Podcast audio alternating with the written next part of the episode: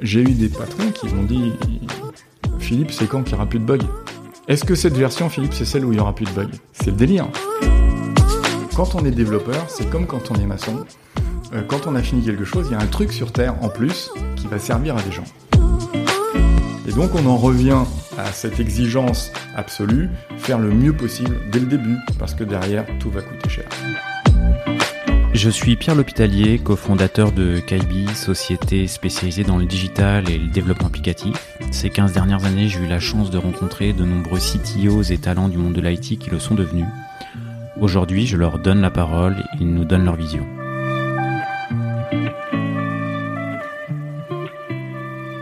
Eh bien, aujourd'hui, je suis avec euh, Philippe Bobo, qui est Head of R&D de Mega International. Euh, bonjour Philippe. Bonjour Pierre. Merci euh, d'avoir accepté l'invitation et puis euh, merci de t'être déplacé jusque dans nos très beaux locaux. Absolument beaux locaux, je suis ravi. Je, tu sais quoi, ça me fait très très plaisir de, bah, de, t'accueillir euh, dans nos locaux. Ça fait 15 ans qu'on se connaît. quand on a commencé à se voir, on se voyait régulièrement. D'ailleurs, je sais pas si tu te rappelles des, des premières fois, mais bah, ce que tu m'avais dit, euh, ce que tu me disais euh, les premières fois, c'était Pierre, je n'ai qu'une ambition, c'est me passer le plus rapidement de vos services. Ce qui me faisait moyennement rire, par ailleurs. Euh, mais bon, je, je, je, pendant quelques années, tu n'as pas réussi, mais depuis quelques, depuis quelques années, tu réussis trop bien et on se voit moins. Absolument exact. C'est un niveau d'excellence que j'ai atteint dans ce domaine. du coup, on se voit moins. Et du coup, ça me fait plaisir de créer cette occasion euh, en se revoyant à, l'occasion de, bah, bah, de ce podcast. Euh, et quand je t'ai appelé pour te, voilà, quand on, quand on s'est écrit pour, pour, pour, te proposer de, de venir intervenir, bah, tu m'as dit, euh, bah voilà, mais euh, euh, avec plaisir, mais est-ce que je vais avoir des choses à raconter euh, ah, j'aurais peut-être quelque chose d'intéressant à raconter, je sais pas, j'aimerais bien parler du calvaire de ma vie. Alors le calvaire de ta vie, euh, et c'est là que tu m'as parlé de, satellite et de qualité, et là je me suis dit, on tient quelque chose. Donc du coup, euh, eh ben c'est vrai que je, bah, je vais te lancer là-dessus. Qu'est-ce que c'est que cette histoire de, qualité et de satellite, et pourquoi c'est le calvaire de ta vie? Alors, euh, c'est un peu comme toutes les histoires d'amour, c'est pas que le calvaire de ma vie, mais c'est certainement le fil rouge de ma carrière. Parce qu'en effet, de façon assez euh, paradoxale, moi je suis pas un enfant de l'informatique. quand j'ai fait mes classes préparatoires, il n'y avait pas d'école d'informatique qui soit dans les écoles de renom. Et donc on choisissait de faire des ponts, ou de faire des mines, ou de faire des avions, ou de faire militaire. Et moi, on choisissait où on prenait ce qu'on avait réussi. Et moi, j'ai réussi à faire des avions. Donc, euh, je suis allé dans une, école. Je suis allé dans une école qui s'appelle Super à Toulouse, et donc j'ai appris à faire des avions. Et en dernière année, j'ai appris à faire des missiles, bon, des fusées et des satellites. Et donc j'ai commencé pas du tout à faire de l'informatique, bien que là j'ai pu avoir une sorte d'initiation euh, pour ceux qui sont vraiment vraiment très âgés, Fortran, des choses comme ça. Et, puis ça existe encore, hein ah, ben, je suis ravi pour les autres. Hein. Et puis, et puis euh, j'ai commencé donc à faire euh, moi des satellites. C'était un métier absolument dingue, euh, absolument passionnant. À une époque où c'était euh, c'était vraiment euh, précurseur encore. les grandes séries de satellites, c'était trois. Euh, la plupart du temps, c'était un, c'est-à-dire une série de 1, en fait. Donc euh, tout est à construire, tout est à découvrir. Une série de 1. Ouais, la, série, c'était 1. Et donc, euh, alors, il y avait quand même des chanceux qui travaillaient sur des satellites de télécommunications, et dans les télécommunications, on en envoie deux. Parce que quand ah, c'est pas mal. On, parler de série On deux, on les met l'un à côté de l'autre, comme ça quand il y en a un qui est en panne, ce qui arrivait assez souvent à cette époque-là, bah, le deuxième pouvait prendre le relais avant qu'on se mobilise en disant "Eh les gars, il va falloir en faire un troisième parce que là, on, ça va pas tenir éternellement." Donc du fait de ça, euh, j'ai passé euh, six ans de ma vie à faire des choses extraordinaires. Je suis allé à Kourou, je suis allé en haut de la fusée, je suis allé bon bref bref bref. Mais j'ai surtout appris des méthodes qui étaient à cette époque-là l'admiration de toute l'industrie. Et quand je dis toute l'industrie, c'est pas seulement industrie spatiale, c'est toute l'industrie.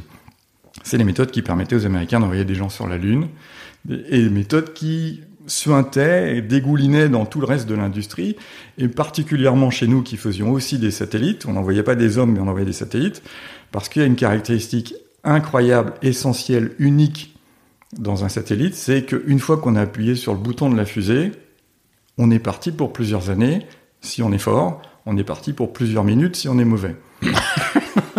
Mais il y a un, un, truc qui est sûr, c'est qu'on va pas réparer. Et donc, de ce fait, il y a deux euh, typologies de méthodes qui ont pris euh, un ascendant terrible dans les décisions, dans les priorités et euh, dans, dans, les frameworks qui les supportaient. C'est d'une part la planification de projet, euh, ça veut dire que le satellite, on est aujourd'hui, euh, je sais pas quoi, on est aujourd'hui, un jour, le satellite va être programmé pour partir sur la fusée le 12 juin dans 6 ans. Ce sera le 12 juin dans 6 ans.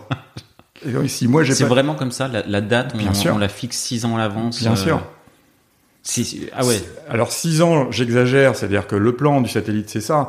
Après, on va prendre un engagement contractuel avec les lanceurs, ça va être 2 ans à l'avance. Ils ont un planning d'au moins 2 ans. Et donc, deux ans, c'est le jour. Parce qu'il y a des conditions atmosphériques, des conditions de, euh, astronomiques, tout un tas de choses qui sont pas faciles, qui font que tous les jours ne sont pas possibles. Et puis ensuite, on n'est pas tout seul dans la fusée. Et donc, à la fin, il y a un rendez-vous qui est pris. Et là, on joue pas vraiment. Dire à la fusée, je suis pas prêt, excusez-moi, à la qualité, ils ont pas fini les tests d'acceptance, ou excusez-moi, on a oublié un truc dans le satellite. Euh, ça existe malheureusement. Euh, la, fusée avant la nôtre, elle est tombée parce qu'un gars avait oublié un chiffon dans la turbopompe. Mais non. Oui, ça existe.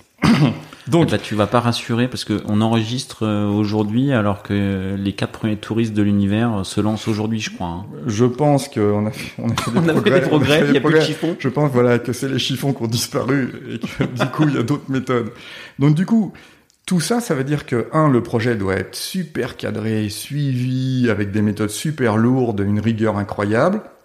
Et puis de l'autre côté, la qualité doit être le juge de paix. La qualité, dans ces méthodes, était complètement dissociée de la production, mais même complètement dissociée de la société qui faisait la production. Les qualités parlaient entre elles. La qualité du maître d'ouvrage parle à la qualité du maître d'œuvre elle parle pas à la société maître d'œuvre, elle parle à la qualité du maître d'œuvre. Et le maître d'ouvrage parle au maître d'œuvre. Mais il y a une sorte de réseau parallèle qui faisait que les gens parlaient protocole qualité et que la qualité de maître d'œuvre peut se retourner contre la production du maître d'œuvre en disant c'est pas l'accord qu'on a et donc euh, vous allez filer tout droit. Donc évidemment, quand même, les faits sont un peu têtus. Un jour, il faut avoir un satellite. Même si on a tous les documents qualité, ce serait bien aussi qu'on ait un satellite à envoyer. Donc à un moment donné, il faut raccorder les choses. Mais tout ça pour expliquer qu'il y a dans l'industrie euh, spatiale une rigueur, une exigence en matière de qualité qui est hors norme.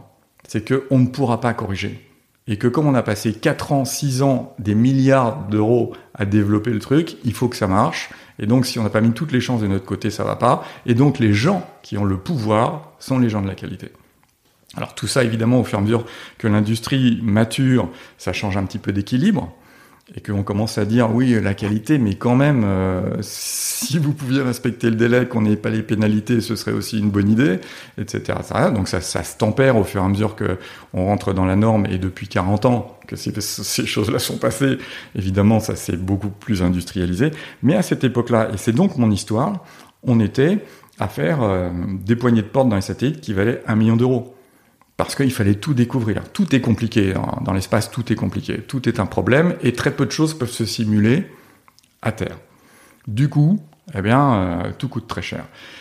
Ces méthodes m'ont formé et les meilleurs d'entre nous étaient ceux qui les, sentaient, qui les, qui les appréhendaient, qui n'avaient pas besoin d'être tout le temps, qu'on les rappelle à l'ordre sur euh, dans quel sens il faut voir les priorités. Ça, ça formate les gens, et surtout ceux qui ont l'esprit pour ça, à penser dans le bon sens de je minimise mes risques, mais malheureusement des risques qui sont contraires, c'est-à-dire les, délais et la qualité, parce que j'ai pas j'ai pas le droit de jouer ni sur l'un ni sur l'autre. Comme le contenu, c'est pas facile non plus, parce qu'il va falloir qu'on s'accroche à la fusée et elle, elle dit euh, quel est le diamètre de la coiffe et on peut pas faire autrement. Bah, c'est très très fort clos, c'est très très contraint comme euh, type d'industrie, et ça, ça formate les gens. Alors, quel rapport avec euh, quel Le rapport logiciel. avec le, le logiciel? Et le Ah, calvaire bah. de ta vie. Alors un jour, à l'agence spatiale européenne où je travaillais, euh, j'ai euh, lu un article qui disait que les satellites de télévision directe, qui était la grande mode à ce moment-là, on a un satellite, on envoie directement aux gens, les Eutelsat, etc., etc. Finalement, maintenant, c'était peut-être plus nécessaire parce qu'avec les antennes hertziennes, pop, pop, pop, pop, pop. Bon, j'ai lu et je me suis fait une opinion assez euh, divinatoire, on va dire, et, et je me suis décidé à dire que, en fait, l'industrie spatiale n'avait pas d'avenir. Donc, je, je pense que là, c'est un des premiers moments où j'ai exprimé mon talent De visionnaire. euh, de visionnaire, puisque j'ai quitté l'industrie spatiale pour entrer euh, dans l'informatique. Et dans l'informatique, les gens qui étaient intéressés par moi, c'était un des gens chez qui j'avais du piston, faut être clair, et deux des gens qui se sont dit, Ouah, ce gars-là, il a été formaté au spatial, la qualité c'est avant tout, euh, il sait gérer des grands projets. Je, voulais, je te l'ai dit, une, une, une, une poignée de portes, ça vaut, ça- il n'y a pas beaucoup de portes dans les satellites, mais bon, imaginons. Imaginons qu'il y en ait une. Ça vaut tout vaut très cher. Moi, j'avais 26 ans, mais mes projets, ils valaient 30 millions d'euros. 30 millions d'euros, ouais. Donc, euh, et j'en avais plusieurs. Donc, ça fait quand même une sacrée expérience, une sacrée responsabilité qu'on a l'habitude de gérer, et même on s'en rend même pas compte de l'importance de ce qu'on gère. Quoi qu'il en soit, des gros acteurs qui se lançaient dans une nouvelle industrie ont été intéressés par mon profil, et il s'appelait IBM. Pourquoi IBM Parce qu'IBM, à ce moment-là, avait réalisé, on est dans les années 85, hein, un truc, euh, 88 même, extraordinaire, c'est qu'ils avaient un réseau mondial pour eux. IBM en soi, IBM c'est 300 000 personnes réparties partout, ils avaient un réseau sécurisé partout, et ils se sont dit, on va euh, créer une industrie du réseau à valeur ajoutée. Alors là, Ça, c'est ça, c'est J'espère qu'il y a encore des gens qui nous écoutent parce que personne ne sait ce que c'est qu'un réseau à valeur ajoutée. Bah, je vais tout de suite éclaircir le mystère. Le réseau à valeur ajoutée, c'est de dire, et si un gars d'une entreprise X qui travaille avec IBM pouvait envoyer un message à un gars d'une entreprise Y qui travaille avec IBM à travers le réseau d'IBM Ce serait géant. Ce serait un réseau mondial dans lequel les gens pourraient s'envoyer des messages. Et comme on a tout un tas de briques software chez IBM. On peut faire même beaucoup plus. Non seulement ils vont s'envoyer des messages, mais en plus, ils vont être capables de s'envoyer des fichiers. Eh bien, envoyer des messages, envoyer des fichiers d'une personne à une autre sur la planète, ça, c'est un réseau à valeur ajoutée. Et c'était ça qu'était en train de construire IBM. Ce qui est fou. C'est fou.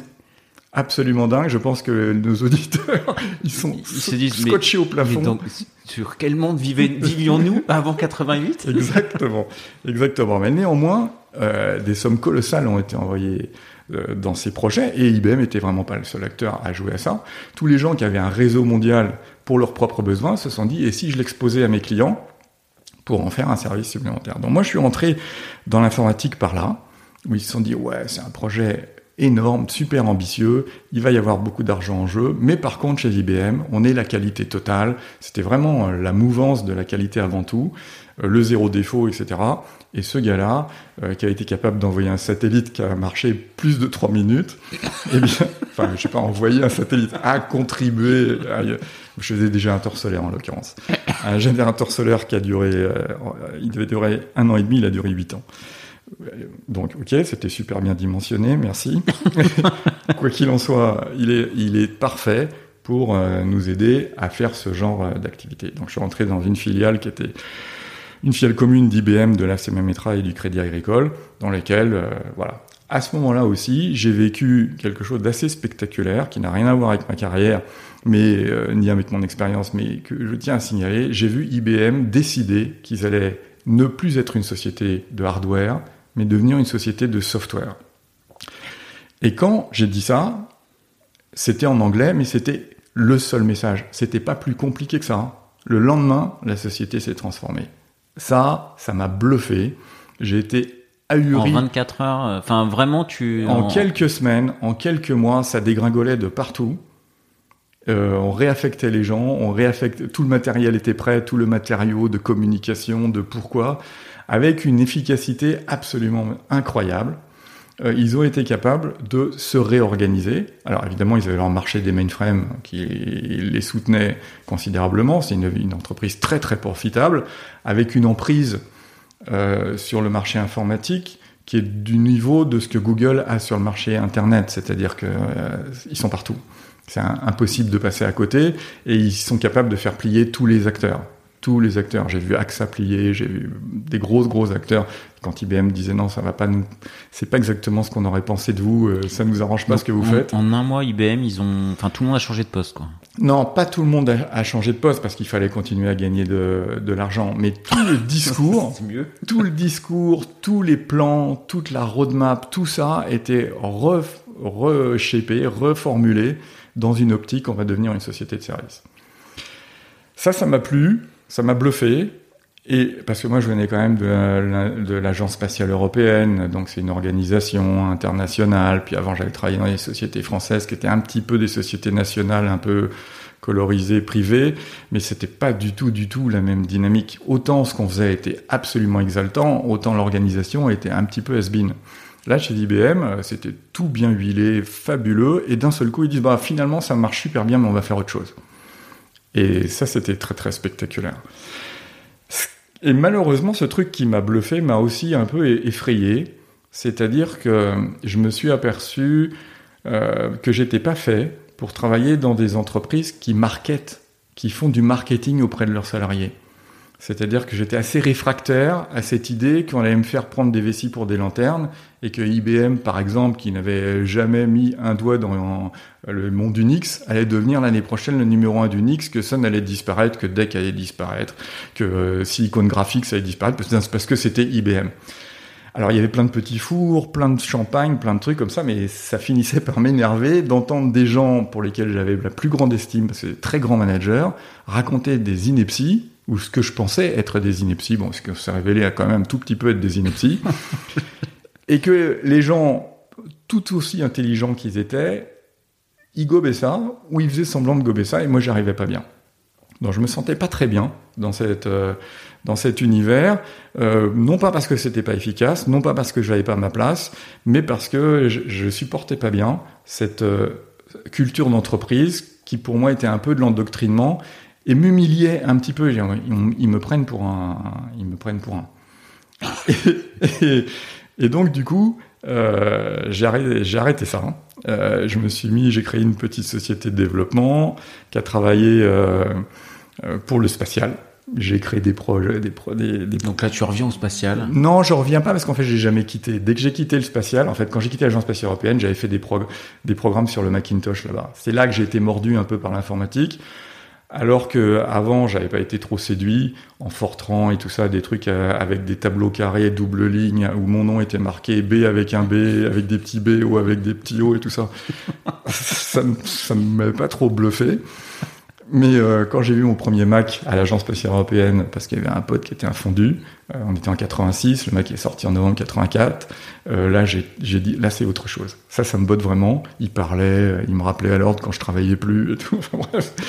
Et donc là, j'ai commencé à développer et je suis parti de loin parce que j'ai cassé un donc Pascal, Object Pascal, tout ça. Et euh, quand je suis parti de l'agence, j'avais sur mon Mac fait des programmes qui leur permettaient d'aller beaucoup beaucoup plus vite dans le calcul des missions interplanétaires. J'insiste pas. Euh, C'était des trucs qu'on faisait avant en trois semaines et moi je faisais en trois heures.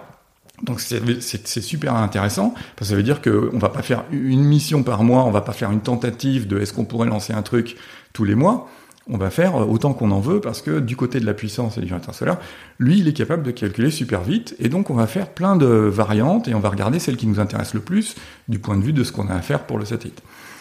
Donc ça, c'était vachement bien. Quand je suis parti, bah, ils ont commencé à pleurer. Moi, je me rendais pas compte que euh, à quel point c'était important pour eux. Mais ils sont venus tous me voir en délégation en disant, Philippe, faut que tu nous vendes ton programme, tu fasses une société, tout ça. Donc en fait, quand je suis parti de là-bas, tout en étant chez IBM, j'ai commencé à créer une société en disant bah, un jour ça servira à quelque chose. Bah, ça a servi parce qu'à la fin de ma période de coopération avec IBM, j'avais créé cette société, j'avais fait des programmes qui calculaient ça et j'ai vendu mes modestes euh, programmes, euh, on va dire, euh, de entre guillemets intelligence artificielle spatiale, de simulation spatiale, bah, j'ai vendu à tous ceux qui existaient. J'ai vendu à la, à la, NASA, j'ai vendu au CNES, j'ai vendu à l'Agence spatiale européenne, j'ai vendu euh, à Dassault, j'ai vendu à Ford, à Hughes. Tous les mecs de l'industrie étaient intéressés par ce petit programme à deux balles. Donc je m'en veux à mort d'avoir mis le prix que j'ai mis parce que c'était vraiment ridicule. C'était vraiment ridicule. Oui, puis alors pour le coup, une fois que tu l'as tu l'as vendu euh, à quatre acteurs, il y en a pas 50 derrière, quoi. Non, j'aurais pu, si j'avais connu un peu cette industrie, me dire, bah, je vais faire des versions 1, des version licences, 2, version 3. vendre à la licence. Exactement, mais c'était super dur parce qu'il fallait faire les étiquettes et l'étiquette, il fallait, il fallait faire un dessin 3D sur mon ordinateur, ça mettait une nuit. Et donc, coller les étiquettes sur les disquettes, puis après les envoyer en Afrique du Sud et tout, tout c'était une galère, tout était une galère. Bon, ceci dit, après, bon, j'ai un peu industrialisé. Donc, par, fainéant, si on résume, par fainéantise de collage d'étiquettes, tu es passé à côté d'une fortune. Eh, exact. exact. Bon, bref, j'ai quitté IBM et j'ai créé une deuxième société avec un associé qui travaillait cette fois-ci euh, dans le domaine de la recherche de marques et d'antériorité pour euh, l'Institut national de propriété industrielle qui fait cette, euh, ces recherches pour tout le monde. Si je veux demain, je vais faire une société qui s'appelle Kaibo. Euh, je vais Par aller, exemple. je vais aller les voir. Et, et, normalement, ils vont me dire, bah ça, ça va être, faut faire attention. Il y a une société qui s'appelle Kaibi qui est assez puissante et, et, donc faut vous en méfier parce que Kaibi, Kaibo, ça, ça se ressemble. Bon, eux c'est des abeilles et tout. Vous c'est plutôt bobo, c'est autre chose mais quand même. Donc ça, c'est très très intéressant parce qu'en fait, c'est beaucoup plus subtil qu'on y pense. Quand les gens font des marques ou des slogans ou des ou des noms de société, ils jouent à fond. Et Kaibis en est un exemple. Euh, d'autres comme Soat avec euh, Arrobas en est aussi un exemple, par exemple. Et j'ai vu tous ces tous ces artifices arriver dans les marques. Euh, les gens font beaucoup appel à l'extrapolation intellectuelle, l'assimilation intellectuelle. Le parasitage, c'est le fait dans la loi, hein, c'est le fait qu'un consommateur d'attention moyenne puisse confondre une marque et une autre. Et donc ça va dans l'aspect de la marque, et ça c'est très, difficile, surtout à cette époque-là, on ne savait pas le faire, mais dans la phonétique, dans la façon dont c'est écrit, et dans, la, dans ce que ça signifie. Si Kiloutou euh, vient nous demander, on va falloir qu'on leur dise des gens qui euh, font, je sais pas, sell nothing je ne vends rien en anglais, il faut qu'on leur cite, absolument. Donc il faut qu'on ait compris que Kiloutou veut dire Kiloutou, alors que ça s'écrit évidemment pas comme on, hein. l'entend. Ouais. Et puis ensuite qu'on ait fait euh, cette euh, approximation phonétique qui dit ah oui, euh, on peut faire ce découpage, et ensuite qu'on ait dit bah voilà, au niveau sémantique, je trouve plein de marques qui ressemblent, au niveau phonétique, je trouve plein de marques qui me ressemblent, etc. Bon, des fois ça marche, des fois ça marche pas. Euh, je me souviens qu'on avait eu à rechercher euh, Choco Délice Kinder avait déposé Chocodélie, je crois. et donc, ils étaient venus demander à l'INPI euh, de euh, faire la recherche d'antériorité. Et que nous, on leur avait sorti euh, des bateaux et des bateaux et des bateaux et des entreprises nautiques et tout ça. Et en fait, parce qu'on avait découpé choc, eau et hélice. Et eau et hélice, on était arrivé dans des bateaux et donc c'était pas bon. Ça marchait pas. Ça marchait pas. C'était pas très bon. Bon, c'était quand même très intéressant parce que ça faisait, ça faisait, ça allait on va dire hein, presque à l'extrême de ce que l'esprit humain est capable de faire comme euh, assimilation comme naturelle. Et, euh, et, il fallait y aller. Parce ça marchait sur la phonétique aussi? Ah bien sûr. J'ai appris juste récemment que on pouvait déposer une marque, enfin que que déposer une marque phonétiquement, ça existait aussi, que, enfin que c'était pas juste les. Non, on, on avait trois vecteurs de, de, on va dire trois vecteurs de d'affinité entre deux marques. Il y avait la partie ce qu'on appelait configuration, c'est-à-dire la façon dont elle s'écrit, euh, la façon dont elle se prononce. Pour aller chercher qui loutou et comprendre ce que ça veut dire, il faut faire de la phonétique. Il va falloir dire euh, qui, loutou avec des phonèmes, et après aller chercher dans les mots comment on peut découper. C'est ce que fait l'esprit humain absolument immédiatement, hein, pour euh, arriver à voir que qui loutou veut dire qui loutou. Donc on est obligé de passer par le segment phonétique pour aller trouver le segment sémantique, c'est-à-dire la signification. Donc euh, ça c'était parfait. Euh, c'était une histoire de, de, en fait de il y, a, il y, a, eu un problème. Pourquoi on a hérité de ce contrat qui était un gros contrat? C'est que euh, ce contrat était avant, disons-le, le, le, temps a passé. Il était chez IBM. Et on, je connaissais quelqu'un qui travaillait sur ce contrat quand moi j'y étais. Et en même temps, c'est un contrat de service bureau. Donc là encore, ça va faire marrer tout le monde. Service bureau, c'est quoi? Bah en fait, c'est du hosting, c'est-à-dire qu'on s'occupait de leur application, mais en même temps, on la maintenait, on la développait. Donc le développeur de ça, je le connaissais, il me connaissait bien, on avait travaillé sur le sujet. Et puis à un moment donné, IBM a racheté cette fameuse filiale tripartite où il y avait le Crédit Agricole et la CMA Metra. IBM a tout racheté. Et donc il y a un député qui a dit mais c'est pas possible que l'INPI donne de l'argent du contribuable à une société américaine qui s'appelle IBM. Et donc à ce moment-là, on a su que l'INPI allait arrêter le contrat avec IBM, quel que soit le problème, que, mais qui est-ce qui va le faire demain Et là, il y a une petite tête qui s'est levée. Et donc là, on s'est dit, ah bah nous, on va faire quelque chose. Donc on a, on a pris ce, problème, euh, ce programme qui était en COBOL, euh, avec des fichiers indexés, etc., qui marchait bien, et les gens déposaient leur, euh, leur, leur demande la veille, euh, le temps que l'ordinateur tourne, papa, papa, papa, ils revenaient le lendemain chercher leur listing et ils payaient, euh, je sais plus quoi, 250 euros. 250 francs, je me souviens plus. Et puis nous, on se dit, ok, on va pas faire ça. Donc moi, j'étais un fondu de Mac, donc j'ai dit, ok, on va faire ça en Unix, et on va faire ça, on va trouver ça sur AUX, l'Unix du Mac. Bon, qui ressemblait euh, beaucoup à HPUX d'ailleurs. Et, et donc, on, on fait une migration en C. Et puis, euh, on a fait une autre truc, il y avait une, une interface client-serveur qui était magnifique, souris, tout le bazar, il y avait des, des terminaux 3270, hein, ils vont être scotchés, ils vont être super scotchés quand ils vont voir ça, ils vont pas en revenir. Beaucoup plus puissant, tout un traitement local et tout, c'était beau, et tout, avec un, un, environnement qui s'appelait 5PM, qui travaille euh, dans un langage qui s'appelait HyperTalk, c'était vraiment super puissant.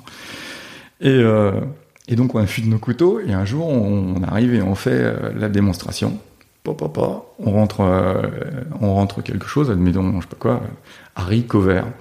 Parce que voilà, Par exemple, haricot vert, voilà, si on trouve pas que c'est des haricots verts, euh, on n'est pas bon. Et puis on fait le travail sur une base oracle, tout ça. Pop, pop, pop, le temps de le dire, tac, sort le résultat. Donc euh, les, la, avant c'était le la veille avant 17h30, le lendemain après 9h30. Là c'était 17h27. Euh, à 17h27, 38 secondes. À 17h27, 43 secondes, il y a le résultat. Et là, en fait. Euh, ah, on vous achète pas? Ouais, non, c'est pas on vous achète pas, c'est euh, aucune réaction. Dans un premier temps, ils n'ont pas compris que c'était fini. Et dans un deuxième temps, quand on leur a dit bah, on va imprimer le résultat, ils ont compris que c'était fini. Après, ils ont regardé le résultat, ils ont vu que c'était la même chose, voire que c'était mieux parce qu'on avait fait des améliorations. Et on a vu que ça allait pas marcher trop bien. Et à ce moment-là, euh, ils ont dit OK, bah Monsieur Main, qui est votre correspondant, euh, euh, on voit que ok, du point de vue de la qualité, c'est bien et tout ça. On va quand même faire un meeting, une réunion. On dit pas un meeting dans ces milieux-là. On va faire une réunion pour se réaligner sur la façon dont on va mettre ça en production vis-à-vis -vis du public. Et en fait, le lendemain, on a compris que c'était pas possible de faire payer 250 francs à des gens pour un traitement qui durait 8 secondes. C'était ça leur problème. C'était ça leur problème. Et donc, c'est la première Ils fois. Ils vous l'ont verbalisé, ça, ou pas? Non. Rien du non, tout. ça c'est. Rien du tout, rien du tout. Ils peuvent pas dire bah, ça. Comment vous, enfin, comment vous l'avez compris euh... Ah, Ils nous l'ont dit clairement. Ils, ah, ils, vous, ils nous ont oui, dit parce qu'on avait, ouais. on avait vraiment un sponsor et le sponsor nous a dit, bah en fait, euh, la secrétaire générale a trouvé que c'était vraiment euh, très délicat d'aller expliquer des gens que le mardi ils attendaient 8 heures et ils payaient 250 euros, c'était normal, et que le mercredi ils vont attendre 8 secondes et ils vont payer 250 euros, et ils vont dire mais qu'est-ce que vous avez fait les semaines d'avant pour nous faire payer si cher un truc qui était si mauvais? Ou l'inverse, on est, c'est incroyable que euh, on puisse avoir ce résultat n'est pas de bonne qualité puisque c'est immédiat. Et donc on a été obligé de ralentir. on n'a pas, ralenti, on n'a pas ralenti la machine, on a mis euh, bah, des time-out. Et en plus, le time-out, il fallait respecter euh, la file d'attente. C'est-à-dire que la personne qui avait déposé son dossier avant, il fallait qu'elle ait ses résultats avant. Alors que nous, tout était dans une grosse stack où les trucs s'accumulaient, parce qu'en fait, on les avait traités tout de suite et qu'il fallait vraiment faire attention à ce que la personne, le guide, l'agent qui demandait son résultat, il fallait pas lui donner avant que les gens qui étaient arrivés avant chez d'autres euh, agents. bon, c'est rigolo. C'était une anecdote. C'est quand même dingue de se dire, enfin, aujourd'hui, on est prêt à payer plus cher pour avoir quelque chose plus bien vite. Sûr, quoi. bien sûr. Mais il y avait un rapport entre le prix qu'on demandait aux gens et le Et travail le- supposé qu'il y avait derrière et qui devait euh, à, je sais pas, mettre à genoux des ordinateurs du monde entier pour que ça dure aussi longtemps. Bon, moi, bah, anecdote. Donc du coup, j'ai fait cette, euh, ce travail très intéressant du point de vue. Euh, donc on a fait une petite société euh, pour ça. Notre association s'est mal passée, c'est mal terminé. C'était presque écrit d'avance au début. On ne va pas rentrer dans les détails, même s'ils sont un peu rocambolesques. Et puis la boîte marchait? La boîte marchait, bien sûr, parce qu'on était peu nombreux et que on avait entre guillemets une sorte de vache à lait, c'est-à-dire que euh, l'INPI avait gagné, avait économisé beaucoup d'argent en passant d'IBM euh, à notre société, euh, mais d'un autre côté, tous les ans, il y avait des choses nouvelles, il y avait des gens qui introduisaient des caractères biscornus dans les marques, il y avait de plus en plus de marques anglaises, et donc il y avait tout le temps des évolutions à faire.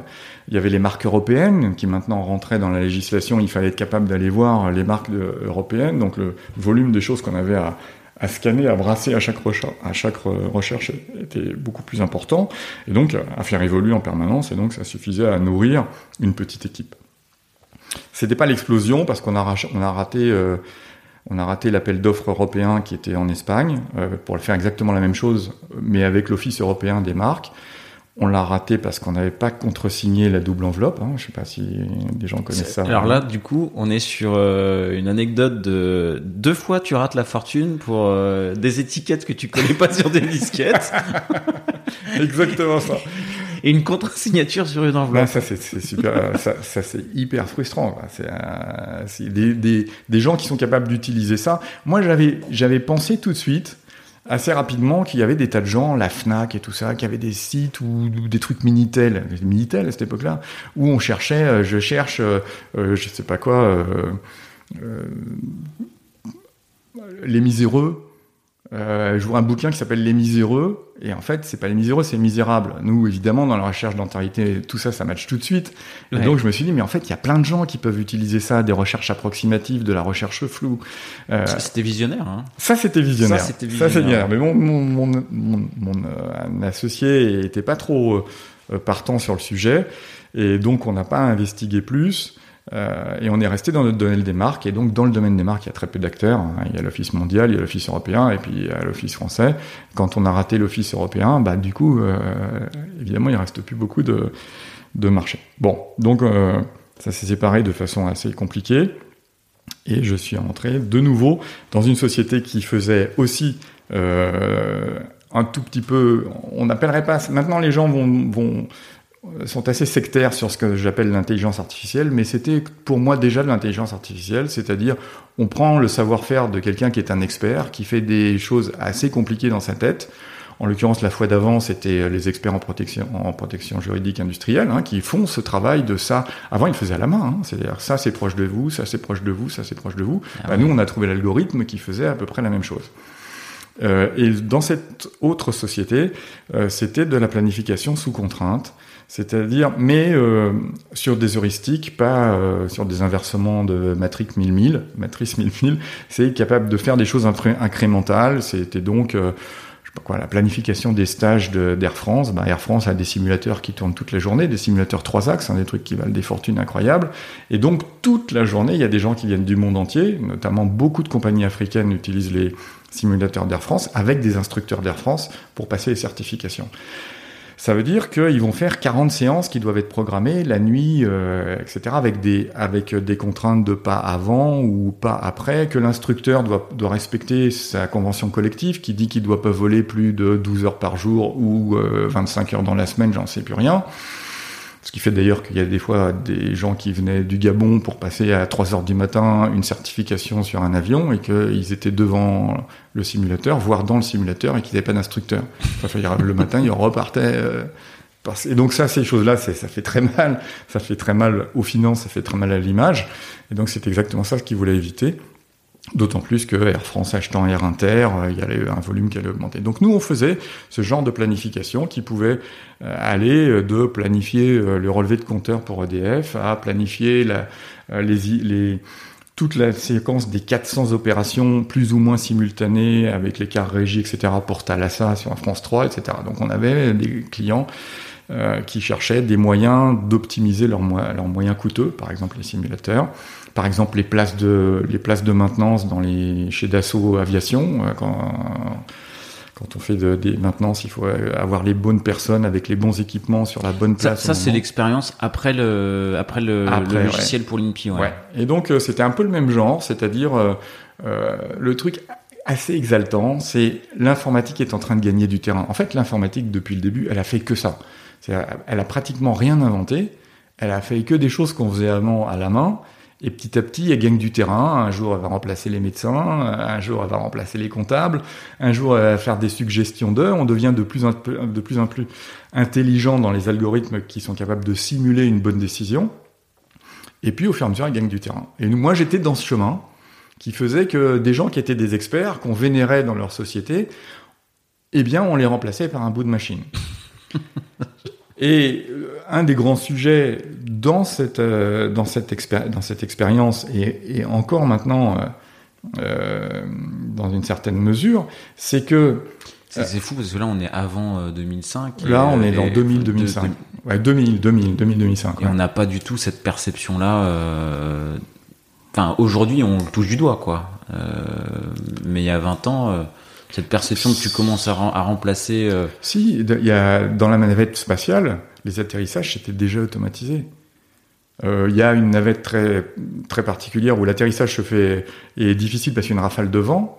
Et c'est le pilote, évidemment, qui est, au, qui est aux commandes pour faire l'atterrissage. Et on voit, ça se voit euh, parce que, parce que si on voit les images et que quelqu'un le dit, on le voit, on voit immédiatement le pilote automatique qui prend la main parce qu'il voit que le pilote il va pas y arriver.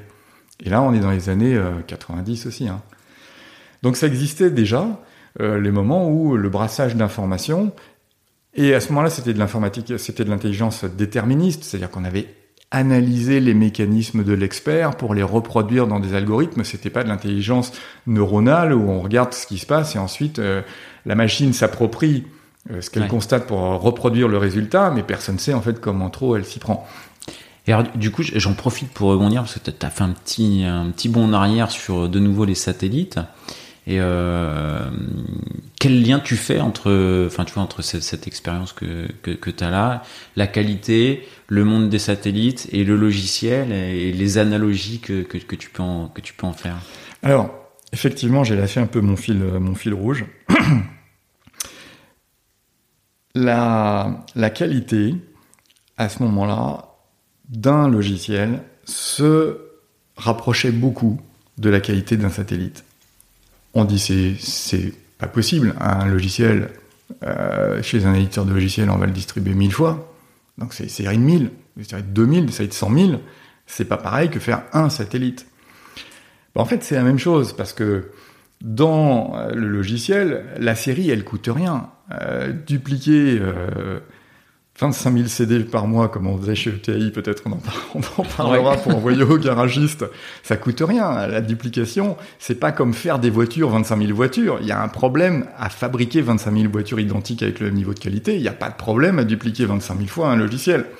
C'est euh, euh, donc la réplication étant sans euh, difficulté, et n'étant pas un sujet, tous les problèmes de série tous les problèmes de coût de la série, pour les problèmes de dégradation des outillages, tous les problèmes de maîtrise des délais, n'existent pas dans l'informatique, et donc toute la concentration du problème revient à la conception. Et donc, finalement, on n'a qu'un seul truc à faire avec le maximum de qualité, c'est le package qu'on va dupliquer. Et ensuite, tous les problèmes de série qu'on connaît dans les vraies industries n'existent pas dans l'industrie informatique. Ça, c'est le premier point. C'est-à-dire que Pareil que pour le satellite, la conception, c'est la chose où tout va se jouer et euh, qui va déterminer euh, le niveau global de qualité de ce qui va se passer dans le cycle de vie derrière. Le deuxième, c'est qu'on parle d'époque qui existe beaucoup encore. Et là, je dois trancher beaucoup avec les autres euh, intervenants qui sont passés ici. Moi, je côtoie beaucoup, beaucoup, beaucoup de gens qui travaillent on-prem à cette époque-là, il y avait presque que des gens on-prem. On va parler tiens des garagistes de TAI à cette occasion parce qu'on va, tout de suite comprendre, matérialiser ce que ça veut dire on-prem. C'est-à-dire que quand on a fait le logiciel et qu'on l'a envoyé, c'est quand même pas pareil que quand on a appuyé sur le bouton de la fusée. on n'a pas envoyé dans l'espace et adieu Berthe. Euh, là, il est quand même pas très loin. Sauf que aller envoyer une modification du logiciel, ça veut dire envoyer un patch à des gens chez eux. Et c'est pas toujours simple. Donc, on a quand même à être, très très fort sur la conception initiale du logiciel et sur son niveau de qualité, et donc la lourdeur des euh, processus de qualité, parce que je reprends donc ETI, on saute encore de, de logiciels à ce moment-là, on saute de génération, on passe chez un autre éditeur qui faisait des logiciels pour les garagistes. Quand on envoie à 13 000 garagistes des logiciels qui vont tourner sur des PC qui n'ont pas de DVD, on va envoyer des CD.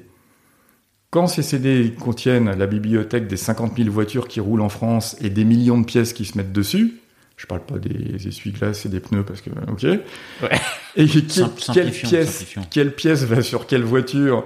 Et si je me trompe de bougie sur la R4 de Monsieur Machin, les pistons vont passer à travers les bougies. C'est pas une bonne idée. Et donc, ces liens, ça veut dire 50 millions de liens, hein, un graphe de 50 millions. Eh bien, ça fait du volume. Ça fait 8 CD. Et que 8 CD. Voilà, 8 CD tous les mois à chaque garagiste parce qu'il y a les prix, il y a évidemment les voitures qui changent.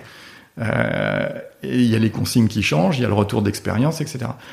Quand j'ai, je me suis trompé dans mon programme, dans mon logiciel, et que je suis obligé d'envoyer un patch, je suis obligé d'envoyer 8 CD à 13 000 garagistes ça fait beaucoup, beaucoup de CD à fabriquer. Alors, il n'y a pas de problème sur la fabrication des CD, mais c'est quand même super cher, super lourd. Évidemment, ils vont pas les passer. Évidemment, ils vont passer celui du patch 2 avec euh, le reste du patch 3 que, euh, que la petite fille a mélangé avec les CD de Diablo 2. Et donc, ça va pas bien se passer. Donc, tout ce qui doit corriger quelque chose qu'on aurait mal fait au début, ça va être une galère. Et donc, de ce fait, on revient bien que ce soit très différent comme industrie et que on pourrait même dire c'est complètement antinomique. L'industrie du logiciel, c'est la seule industrie que je connaisse où quand la V1.1 sort, toutes les V1 qui sont dans la nature, on s'attend qu'elles soient mises à jour. Euh, quand la 2008 version 2 sort, bah il n'y a pas toutes les 2008 qui sont dans la nature qui se mettent, qui se mettent à jour, ce serait trop fort. donc, donc les voitures, les trucs, ils sont morts, ils restent avec leur cycle de vie, et l'autre nouveau apparaît, et il vient pas du tout interagir avec. Dans le logiciel, c'est la seule industrie où c'est juste le contraire. Quand on sort la version euh, bah, suivante, toutes celles qui sont dans la nature doivent se mettre à jour. Et eh bien du coup, ça paraît facile comme principe, ça paraît facile parce que c'est immatériel, mais en fait physiquement, quand les gens sont on-prem, eh bien c'est super lourd. Ils vont détester mettre des mises à jour, ils vont pas le faire correctement, et c'est galère sur galère. Et donc on en revient à cette exigence absolue, faire le mieux possible dès le début, parce que derrière, tout va coûter cher. Évidemment, quand on est euh, en SaaS complet euh, natif et qu'on n'a qu'une seule instance chez soi, et que les gens du jour au lendemain, on va leur passer euh, une modification, une amélioration, et quand je dis du jour au lendemain, c'est de l'heure X à l'heure X plus 1, et ils vont pas s'en apercevoir, tout est parfait. Mais quand on envoie euh, des logiciels chez des gens qui vont l'installer au fond de, leur bunker, euh, avec une procédure qualité hyper lourde, avec des acteurs qui veulent pas savoir ce qu'il y a dedans, et bah, c'est super compliqué. Donc ça sert l'analogie qui fait que finalement, après avoir pensé que tout ce que je savais faire sur la qualité lourde, euh, absolue, exigeante, ayatollah de, de l'industrie, n'était pas applicable, en fait c'était applicable dans une partie. Du, du, coup, le, le, bon, le SaaS, bon, c'est. Enfin, toi, tu dis, euh, tu, travailles encore beaucoup, beaucoup, beaucoup avec euh, des gens qui sont euh, on-prem? Alors oui, donc euh, bah, cette occasion chez ETI, par exemple, on est passé de garagistes qui recevaient des CD. Après, les constructeurs nous ont dit, bah, faites faites euh, du, du SaaS, est-ce que vous êtes capable d'héberger, etc., Évidemment, ce qu'on était capable de faire, c'était pas vraiment du SaaS, mais c'est du SaaS du côté des garagistes qui arrivaient tous en multitenant, mais du côté des constructeurs, ils étaient tous sur des, des configurations différentes. Et donc on a basculé petit à petit parce que ça arrangeait vraiment tout le monde. Euh, le cycle des données, puisque les données sont très importantes pour les garagistes, bah, les données étaient beaucoup, mises à jour beaucoup plus vite. Et puis nous, euh, ça nous simplifiait la tâche de faire des corrections au fil de l'eau. Alors au fil de l'eau de cette époque-là, c'était peut-être toutes les semaines. Euh, c'était beaucoup plus facile, mais il restait au moins la moitié des 13 000 garagistes européens qui étaient euh, avec des CD. C'est pas possible de mettre un DVD, hein, sinon... Donc, euh, donc, on est resté avec euh, attention, attention. Euh, on peut pas trop jouer avec le niveau de qualité de ce qui sort. Ensuite, Actuellement, euh, chez Méga International, on travaille avec des très très gros acteurs, bon, les plus grosses sociétés du monde, hein, pour pour les gens qui ne le savent pas, Méga International, c'est un acteur mondial dans le domaine de l'entreprise, dans l'architecture d'entreprise. L'architecture d'entreprise, c'est la capacité euh, qu'on donne à certaines sociétés, bon, les sociétés qui sont clientes, de se décrire complètement. Ça veut dire décrire leur organisation, euh, les personnes, qui dépendent de qui, comment, pourquoi, la filiale, euh, la filiale marocaine, la filiale Santiago, le headquarter aux États-Unis ou en France, bah, bah, bah. Donc, ce qu'on connaît d'une organisation de gens, ce qu'on connaît de process, comment on fait pour onboarder, comment on fait pour faire une mise en production, comment on fait pour acquérir un nouveau client pour la banque, etc. Tout ça, c'est des process. Toutes ces sociétés sont blindées de dizaines de milliers de process. Il faut pouvoir les décrire pour dire comment ça fonctionne. Et puis les moyens de production. Euh, chez EDF, ça va être les pylônes ou les centrales atomiques. Euh, euh, les, choses que toutes ces sociétés partagent et sur lesquelles on est super fort, c'est évidemment l'informatique. Depuis la plus petite donnée dans une base de données, jusqu'aux applications qu'il utilise, jusqu'aux serveurs qui font tourner cette application, les process qui utilisent cette application, les chaînes de valeur qui utilisent ces process pour le bénéfice de tels utilisateurs qui sont dans l'organisation, le tout contribuant à la stratégie de l'entreprise. Bah, un logiciel d'architecture d'entreprise, ça sait décrire tout ça. Alors il y a personne au monde qui décrit ça de A à Z et qui est capable de dire ah ben attention si je passe cette donnée de 8 euh, octets à 14 octets je vais mettre en péril la stratégie de déploiement en Amérique du Sud. Ça ça potentiellement c'est trop précis ça. Potentiellement c'est possible. Chez nous s'il y a un mec qui passait sa vie il y arriverait mais évidemment les gens font pas ça. Ils font de la description. De la description pourquoi faire? Bah parce que quand on veut se transformer on est obligé de décrire. Moi, j'ai pas de plan de mon salon, mais quand je vais acheter un nouveau canapé, c'est sûr que c'est le moment où je vais faire un plan de mon salon pour savoir s'il va passer par la porte et si je vais encore avoir des prises de courant. Bah, les sociétés font pareil.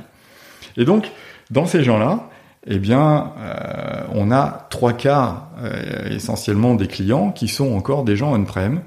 Euh, et c'est une tendance qui évidemment bouge un petit peu, mais un petit peu. Euh, ces sociétés qui sont très frileuses, évidemment, quand on décrit l'informatique, quand on décrit la stratégie, quand on décrit l'organisation avec des noms et des mails, ils aiment pas trop euh, que ce soit en danger.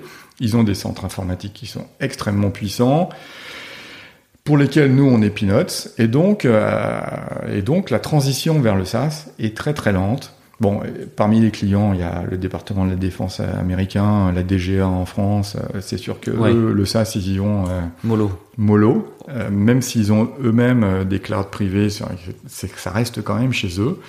Et, et, donc, on a toujours, tout ça pour expliquer qu'on a toujours maintenant, nous, en 2021, une exigence de qualité initiale qui est fondamentale. Alors, c'est, ça fait un peu rétrograde euh, ça fait un peu, mais qui c'est celui-là euh, Il est où DevOps euh, et tout ça Donc c'est un, un... Il est où le CICD Il est où le déploiement continu Ouais, votre CI, c'est tous les combien, tout ça. Alors, ça n'empêche pas. C'est-à-dire que on fait dans notre industrie, notre façon de construire le logiciel, on adopte tout ce qui est possible pour être plus flexible, plus modulaire, plus découplé, etc. Mais au moment où on va construire quelque chose pour nos clients, eh bien, on va quand même avoir une grosse masse sur laquelle ils vont euh, compter, qui doit être testée à fond, sur lesquels ils vont investir. C'est cher hein, chez eux. Hein. un changement de version, c'est pas euh, un changement de version, c'est deux mois, trois mois. Donc, on comprend bien euh, que les clients nous disent arrêtez de balancer des versions. Par ailleurs, euh, les analystes, les Gartner, les Forrester, chez qui évidemment avec qui on a beaucoup de contacts, puisque nous on a quand même une couverture mondiale, on est il est absolument indispensable qu'on ait cette visibilité mondiale que donnent les analystes. Gartner, le Magic Quadrant, on est leader depuis 12 ans et il faut absolument pas que ça change. Et eux nous disent ah ben c'est pas comme ça qu'on fait, il faut que vous soyez que bombardier des versions beaucoup plus souvent parce que sinon vous êtes des dinosaures. Et vos clients vous disent Et les clients nous disent arrêtez, de, bombarder des versions, de toute façon on les installera pas. BAT, British American Tobacco, monstre qui est dans l'actualité actuellement, euh, client de très longue date euh, chez Mega International, nous dit nous c'est 50 000 pounds à chaque fois que vous envoyez quelque chose. Donc vous comprenez, on va pas le faire tous les jours. Et donc il y a une sorte d'écartèlement euh, auquel on répond par le fait de dire bah nous en fait on a du CI donc euh, c'est buildé tout le temps.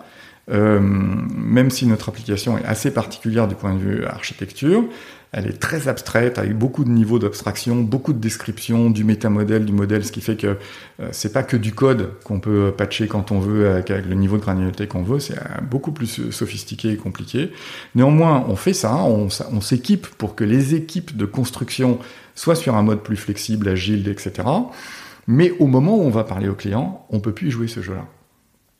Donc euh, certains modules périphériques, on va leur exposer, leur dire regardez, vous avez des trucs que vous pouvez downloader quand vous voulez, qui vont s'installer tout seuls avec une, une, architecture en service, allez-y. Et ils y vont euh, avec le bout du doigt. Euh, et encore, faut-il que ce soit des choses qui soient périphériques. Dès qu'il va y avoir une installation de code au fond de leur salle machine, alors là, on va passer sur un autre niveau de sur un autre niveau d'exigence et de garantie, etc. Donc je respecte complètement les gens et j'admire et j'envie euh, les gens qui ont euh, une seule instance euh, déployée chez eux, dont on ont la maîtrise et qui sont face à d'autres challenges, hein, d'autres challenges, il n'y a pas de problème. Nous, le challenge de la qualité totale au moment où on sort le package, il continue à être à, exister. Et du coup, par contre, en, en, interne sur les organisations, tu dis voilà, on est à notre CI, on voilà sur les méthodologies projet, vous, vous êtes sur du cycle en V avec grosse conception, grosse phase de test, ou vous êtes sur euh, euh de l'agilité, euh, Scrum, Kanban comment Alors on doit, on doit jongler. On doit jongler parce que dans la méthode agile, dans les méthodes agiles, tout le monde le sait, chacun a pris ce qu'il pouvait jusqu'à la limite où il pouvait plus. Et donc nous on a on a fait pareil, c'est-à-dire nos équipes de développement, elles sont agiles, elles font du Scrum, elles font du Scrum un Scrum, une sorte de Scrum. Euh, on fait euh, de l'intégration continue. Euh, on déploie, je sais pas combien, 50 versions de notre logiciel toutes les nuits pour que les développeurs et tout. Pourquoi 50 versions du logiciel? Ouais, ouais. par exemple, parce que quand les gens sont on-prem, ils ont peut-être pas la version du mois dernier. Ils ont peut-être un bug sur la version du mois d'avant, ou du trimestre d'avant, ou de l'année d'avant ou de la décennie d'avant. et, tous vos clients, on, c'est sur étagère. Bon, chez ETI, il y avait des, il y avait des, des, options sur certains logiciels, j'imagine, des, des, choses comme ça. Chez Mega International, c'est euh, logiciel d'entreprise sur étagère ou avec des options également ou? Alors c'est c'est bien pire. C'est sur étagère pour bricoleur. C'est-à-dire que le logiciel est très sophistiqué on fait des choses très compliquées. Au début, c'est la même chose. C'est l'informatique a gagné quelque chose que les gens faisaient à la main avant. Et nous, on s'est mis à être capable de faire cette description et d'en tirer des enseignements. Et comme dans tous ces marchés euh, où l'informatique euh, débute, ben en fait, comment dire, le best of breed, c'est celui qui fait avancer la technique. C'est la technique qui va dire ce qu'on est capable de faire et ce qu'on n'est pas capable de faire. Et donc au début, on n'est pas drivé par un marché, on est drivé par une capacité technique. Et nous, on était très en avance chez Mega sur ces sujets de modélisation, comment on fait des graphes, comment on fait des versions de graphes, comment on peut faire un Aziz, c'est-à-dire l'existant et le to be. Une fois que j'aurai acheté mon canapé, je le dessine déjà pour voir si ça va marcher. Ben, on était très fort là-dessus. Et donc on, ça, ça, ça a avancé, euh, ça a avancé dans ce sens. Ensuite, euh, évidemment, les gens se sont dit bon, c'est géant, on utilise leur logiciel tel qu'ils nous le donnent, et puis finalement, chez nous, bah, un process, une activité, ça s'appelle une tâche. Et surtout si je, je suis cambodgien, ça s'appelle autrement. Et puis euh, ma norme, c'est je sais pas quoi dans l'informatique, c'était Meurice tout au début. Finalement, c'est plus Meurice, c'est le standard indien de X ou Y ou Z. On a vu passer tout un tas de standards de, de modélisation auxquels on s'est adapté. Donc ça, c'était dans le produit. Euh, UML pour l'informatique, euh, BPMN pour les process, tout ça c'est des choses qu'on a assimilées et qu'on offre dans notre produit. Et puis les gens ont, quand on s'adresse à Procter Gamble, on va pas leur dire regardez, c'est comme ça qu'on traite chez nous la gestion du parc du, du portfolio des applications. Ils vont dire non, c'est pas ça, chez nous c'est pas comme ça. Ça, vous l'avez trouvé chez BAT, vous en avez fait votre produit, c'est super. Bon, ils le savent pas, mais c'est comme ça que ça s'est passé. mais en fait, euh, c'est pas comme ça qu'on fait chez nous. Nous, on fait autrement. Donc les workflows, c'est autre chose. La description d'une application, c'est autre chose. Et donc, on a une énorme, euh, comment dire, une énorme, une très puissante capacité de customisation. Il y a un, IDE chez nous, une capacité de customisation autour de nos API qui permet aux gens de faire des cathédrales d'applications différentes par rapport à ce qu'on livre en, en je l'ai dit tout à l'heure en passant de façon sans expliciter, quand on a fait cette euh, application qui, dans la stack que j'ai expliqué tout à l'heure, gère le portfolio des applicatifs de l'entreprise, qui fait partie de la description des entreprises, hein. donc il y a 10 000 ou 12 000 applications d'entreprise chez euh, Sodexo ou chez euh, nos clients, c'est ça, hein, c'est Ikea Monde, Procter Gamble, Société Générale, etc. Eh bien, ils ont toujours entre 5 000 et 15 000 applications d'entreprise qu'ils gèrent, qu'ils connaissent. Ah, c'est fou, ouais. Eh bien, quand ils ont besoin d'optimiser ça, de savoir qui fait quoi, pourquoi, accède à quelles données, comment, est-ce que c'est GDPR compatible, etc., c'est ça qu'on les aide à faire. Hein. Euh, ces gens-là, euh, évidemment, on a maintenant fourni ça dans la... Mais on a, nous, un jour, eu une prix Nobel qui était « Et si on faisait une application de gestionnaire euh, d'application ?» C'était il y a 12 ans. Et donc on a dit « Oui, on va aller voir un panel de clients pour voir si ça les intéresse. » Et on est arrivé chez BAT, qui était un de nos plus gros clients, British American Tobacco en Angleterre, et ils nous ont dit ah ouais vous avez fait ça, mais nous on a fait ça. Ils nous ont montré, ils nous ont montré avec notre produit qu'ils avaient développé eux-mêmes une application de gestion de portfolio d'applications. Et donc évidemment on a fait comme tout le monde, c'est-à-dire qu'on s'est inspiré de ce qu'ils avaient fait et qui nous servait euh, de spec bien bien ficelé et qui marche pour en faire un autre produit générique. Eux-mêmes étaient très contents que leur spécifique redevienne un produit générique, donc c'est une synergie qui est assez classique. Mais c'est pour expliquer que la capacité de customisation est énorme et que c'est un calvaire cette fois-ci. Ça, c'est vraiment un calvaire. Parce que autant notre mécanique, notre industrie logicielle, euh, qu'on essaie de faire plus flexible, plus modulaire, va s'accommoder de toutes nos modifications pour que tous nos produits qui sont basés euh, sur nos API continuent à fonctionner quand on change les API, autant les customisations qu'ont faites les clients, on les connaît pas. On les a pas sous la main comme Salesforce. Nous, elles sont pas en SaaS à côté de nous.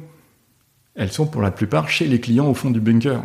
Et quand on va changer une API, pour la rendre plus, parce que GDPR maintenant demande euh, une vue particulière euh, des mêmes objets, eh bien à ce moment-là, on est en train de prendre un risque pour les clients. Et ça explique mieux euh, pourquoi les clients sont réticents à, suivre nos versions. C'est que bah, ils ont un risque avec leur customisation. C'est qu'on ne peut pas garantir, vu de chez nous, le fait que ce qu'ils ont construit, qui ah va continuer à fonctionner une fois qu'il va avoir la nouvelle version. Et globalement, faut être honnête, la plupart du temps, il va falloir faire des adaptations. Et donc, ils ont raison, ou au moins, on peut comprendre qu'ils soient pas aussi enthousiastes que nous à bénéficier des nouvelles versions. Et du coup, bah, raison de plus pour être très très fort en qualité et essayer au maximum de rendre euh, les migrations indolores, parce que sinon, on ne sortira jamais de ce cycle infernal du on-prem.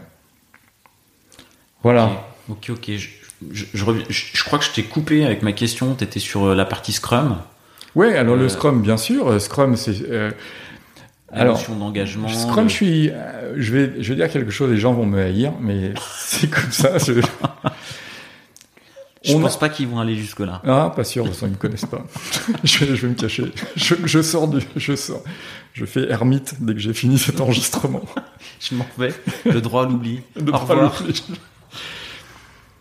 Je vois, alors donc j'ai une super longue expérience de l'informatique qui m'avait fait traverser tous les langages, COBOL, CICS, Rex, je sais pas quoi, 4D, euh, Hypertalk, C, Sharp, je sais pas quoi, bref. Et j'ai vu au fur et à mesure du temps euh, le niveau de service fourni par les langages, pour parler euh, crûment, augmenter considérablement, et en même temps encadrer les gens dans l'endroit où le langage voulait les encadrer. Donc, c'était de plus en plus lourd à apprendre, et de moins en moins compliqué à mettre en œuvre. Et de plus en plus riche en fonctions fournies. Là, je pense que j'ai fait de peine à personne parce que c'est la voie normale des frameworks. Ça sert à ça. L'industrialisation fait comme ça. Dans les satellites, il y a maintenant des bus, des plateformes comme la plateforme de la 2008, c'est la même que la plateforme de la C3 ou C4 ou je sais pas quoi. Bah, dans les satellites, c'est pareil. Il y a des plateformes sur lesquelles on construit des satellites différents. Et les pionniers ou, les dinosaures comme moi qui construisaient des trucs à, à l'unité euh, qu'elle est déployée une seule fois, ça n'existe plus sauf pour les satellites scientifiques. Et donc, euh, ces frameworks ont un petit peu changé la nature de ce qu'est un informaticien. Je, fais cette analogie qui veut pas être blessante, mais qui est la seule que j'arrive à, trouver, qui explique un petit peu. On est passé un peu de gens qui étaient des docteurs, c'est-à-dire des gens qui devaient euh, comprendre tout ce qui se passait, des informaticiens qui étaient jamais satisfaits du niveau où on leur demandait d'intervenir. On leur demandait d'intervenir euh, sur la couche N et eux, ils voulaient, euh, mais c'est pas possible de travailler sur la couche N, c'est la couche N-1 qui est en dessous, elle est pourrie. Les perfs, les sont pourris, les API sont pourris, il y a des memory leaks et tout. J'ai réécrit la couche N-1. et les gars, et donc ça. Mais c'est bien ça, c'est un bon développeur du coup? Oui, ça c'est un bon, c'est un bon état d'esprit. C'est un mec qui va tuer la société. Mais c'est un bon état d'esprit du gars qui est super exigeant, qui comprend tout, qui a envie de connaître. C'est l'esprit ingénieur, docteur. Et puis, avec ces frameworks qui ont changé un peu la donne, les gens sont devenus plus compétents, plus performants quand ils ont connu tout ce qu'étaient capables de faire tous ces, tous ces frameworks différents, de se maintenir au niveau de ce qu'on leur offrait comme service, et leur capacité d'introspection, leur capacité euh, de valeur au-dessus de ces frameworks a diminué. On est passé un petit peu des docteurs aux pharmaciens, qui a plein de tiroirs partout avec plein de boîtes euh, qui soignent plein de choses. Ils connaissent tout ça, mais leur capacité de valeur ajoutée a un peu diminué, et c'est un peu le c'est un peu, on va dire, euh, la loi normale des entreprises, des, industries qui se qui maturent, c'est que évidemment les choses communes commencent à se mutualiser, les standards on peut plus en sortir, et c'est toujours par le haut qu'on continue à sophistiquer la chose par des services de plus en plus évolués euh, qui sont fournis par les frameworks, et les gens deviennent forts parce qu'ils savent que tout ce que les frameworks savent faire, et ils vont juxtaposer les frameworks pour faire quelque chose d'extrêmement puissant mais leur contribution intelligente dedans est plutôt de la connaissance de compatibilité, de la glue entre les choses, voire euh, être capable de savoir ce que les versions font les unes derrière les autres, plutôt que eux-mêmes avoir bien compris comment ça marche. C'est normal, parce que là où on se contentait de 10 000, 1000 informaticiens par an, maintenant on a besoin de 50 000 informaticiens par an, on peut pas avoir les mêmes profils. D'accord? Les 1000 qu'on avait avant, ça continue à être des bêtes de l'informatique. Ces gens-là n'ont pas disparu. Ils existent chez les jeunes comme ils existaient chez les anciens. Avant, il y avait que des gens comme ça. Et maintenant, ça devient un petit peu des bêtes à part qui ont du mal à se mettre dans la, dans la, mentalité euh, des autres, des gens qui empêchent un peu les équipes de tourner en rond et dont les managers, euh, soit ils n'en raffolent pas parce que ça fait un caillou dans la chaussure, Soit ils en raffolent, mais c'est parce que eux-mêmes sont capables de les manager. Donc c'est des gens qui ont une capacité de projection, une capacité d'innovation un peu hors du commun. Ils vont pas faire comme les autres un assemblage qui. Ils vont avoir leur propre idée, conviction, et ils vont faire chier tout le monde. Je suis désolé de parler comme ça. C'est comme ça que ça marche. Mais par contre, il y a euh, des pépites à cet endroit-là. Et alors du, coup, toi, euh, au fil de, ta carrière, tu as dû recruter. tu les recrutes? Alors, j'ai beaucoup recruté parce que j'ai essayé au maximum de me séparer des entre des, services de Pierre euh, qui, voulaient me fournir des gens excellents au demeurant et qui et, dont j'ai essayé plusieurs fois de, de m'approprier les compétences, ça n'a jamais marché. oui, mais enfin bon, t'as as réussi avec euh, avec brio à, à, te passer mes services. Oui, donc et, et en fait. Euh, je crois qu'il faut de tout. Euh, ça sert à rien d'aller chercher des gens euh, qui sont réfractaires à ce que l'industrie est capable de fournir maintenant. C'est juste contre-performant. En plus, ces gens, ils s'entendent pas entre eux. Ils s'admirent, ils se respectent. mais par contre, ils ont du mal à faire un travail. Là, tu parles des, enfin des, le, gars qui voilà, va te refondre sont... la couche N-1 puis N-2. Voilà, des informaticiens euh, docteurs, pur jus, euh, prix Nobel de tout, ils sont, ils pensent que tout, tout ce qu'on leur donne à faire est insuffisant, euh, infiniment préparé et s'appuie sur des, des gens qui ont fait du travail qui est pas à la hauteur, etc. Bon, ces gens-là ont une valeur, il faut les garder pour les endroits où ils ont une valeur. Ils font pas se tromper de métier. Si on leur donne des choses qui sont pas suffisamment challengeants, ils s'ennuient et ils deviennent désagréables. si on, on, si on les utilise pas, alors on se, on n'a pas cette capacité à se démarquer autrement que par une vision produit, ce qui peut exister. Mais moi, j'adore évidemment en tant que producteur avoir aussi une capacité à proposer des choses dont on aurait pensé dans la fameuse progression de l'informatique que c'était pas possible. Bah si, Nous, on a des gens qui sont capables de penser à ça. Nous, on pense que on est capable de proposer à un garagiste que quand il va nous dire où la voiture a touché le poteau télégraphique, on va lui dire voilà toutes les pièces qui risquent d'être changées. Parce qu'on a, on pense qu'on est capable de faire un algorithme, entre guillemets, intelligence artificielle, qui va propager le, choc, dans la voiture. Et comme on a la description de la voiture avec les pièces, on va pouvoir proposer une liste de pièces qu'il aura à vérifier, etc. ça, ça vient pas tout seul. À un moment donné, il faut être certain qu'on a les gens qui sont capables de penser ça. Et eux, ils vont partir de zéro parce que .NET ne fait rien du tout pour les chocs sur les voitures et Angular non plus. Et donc, il va falloir euh, penser à quelque chose. Donc, ces gens-là ont une capacité euh, de projection, une capacité d'innovation. Il faut savoir les écouter, il faut les mettre au défi, mais il faut pas trop les mettre dans la chaîne de prod parce que ils vont se sentir euh, brimés, ils vont se sentir à l'étroit, et même ils vont polluer les autres qui, au contraire, marchent très très bien. les méthodes agiles, de ce côté-là, euh, il y a plein de bénéfices. J'adore euh, l'idée du daily scrum où les gens, j'ai vu des gens vraiment renfermés sur eux-mêmes, des gens très forts mais renfermés sur eux-mêmes qui faisaient peur à tout le monde bah, bouder les Daily Scrum, puis après venir écouter, puis après venir engueuler celui qui disait une bêtise, puis finalement dire ce qu'il faisait, puis finalement euh, apporter tout beaucoup de valeur aux autres parce que ils se sont aperçus qu'ils n'étaient pas en compétition, qu'on les respectait, qu'ils avaient, euh, ils étaient les bienvenus dans la discussion et s'imprégner des problèmes des autres et de venir spontanément les aider, ce qui serait jamais arrivé avant. Je suis sûr que de ce côté-là, on gagne beaucoup avec des gens qui étaient un petit peu euh, introvertis. De l'autre côté, tu leur reproches du coup les apports de, Scrum et du Daily. Tu reproches quoi aux méthodos?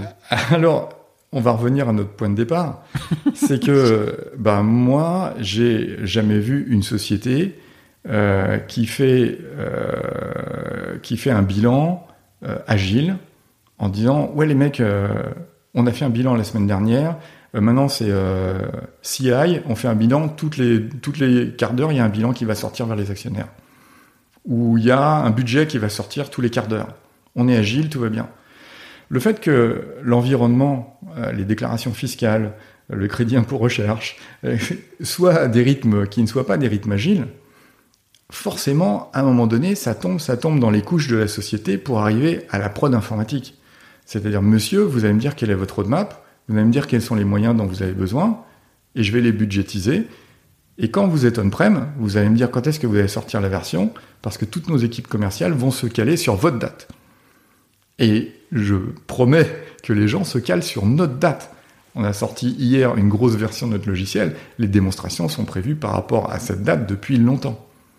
Et quand on a dit euh, en Amérique du Sud, Banco euh, à Banco de Colombia, quand on a dit qu'on allait faire euh, un voyage en avion depuis le Mexique pour leur montrer la version le 18 septembre. Et quand excusez-nous, euh, on n'est pas tout à fait prêt, on va décaler de six jours, ben ça, ça va pas être possible. Quand on a dit au département de la défense qui a fait toutes les autorisations épais comme ça pour qu'on puisse aller les voir le 23 décembre ou pas quoi pour leur montrer quelque chose, on a dit bah non finalement on va changer la date parce qu'on est agile chez nous et donc on n'a pas atteint exactement le niveau qui va bien et donc on va décaler en avance ou en retard. Ça marche pas comme ça. Donc l'environnement il n'est pas agile. Et à un moment donné, on se retrouve dans cette espèce de d'écartèlement entre être obligé, surtout si on a des gens on-prem comme nous, de publier des dates, de publier des contenus, sinon on n'est pas convaincant, on n'arrive pas à donner confiance aux gens, et ils ont peur de nous. Ils ont dit, mais ces gens-là, ils savent pas où ils vont. Et de l'autre côté, à essayer de mettre en place une méthode agile qui nous dit, les gars, euh, vous laissez pas embarquer par les dates, euh, c'est au moment où vous avez pensé que le, produit donne la valeur que euh, vous allez sortir le produit. Nous, avoir un produit qui est prêt tous les jours, on l'a. Moi, on en fait 25. Pourquoi on en fait 25 Parce qu'il y a toutes les versions dans la nature et qu'on est capable. Voilà, je répète ça. C'est toujours, toujours très différent entre quelqu'un qui a des versions dans la nature et quelqu'un qui n'a pas de version dans la nature.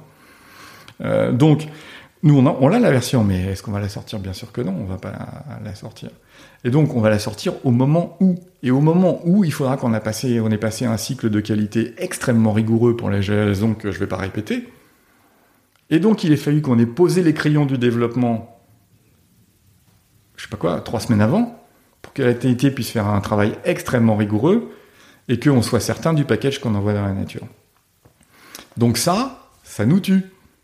Parce que d'un côté, on peut être flexible euh, dans euh, le cycle court avec les PO, etc., etc. Et à un moment donné, il va falloir s'arrêter, ou il va falloir euh, modérer parce que le budget, parce que la date, parce que les actionnaires, parce que les clients chez qui on a pris des dates. Et donc, on a un peu une sorte de télescopage entre un mode où on essaye de construire en mettant en avant la valeur et un mode, et un mode extérieur qui gère ses risques les risques de budget, les risques de sécurité, les risques euh, d'envoyer des versions qui ne vont pas être euh, déployées, euh, le risque de se fâcher avec ce client à qui on a dit une date et qu'on ne va pas tenir. Et c'est complètement antinomique. Donc au milieu, c'est difficile, et c'est d'autant plus difficile quand on est comme nous avec des versions customisées chez des clients très gros qui vont installer chez eux.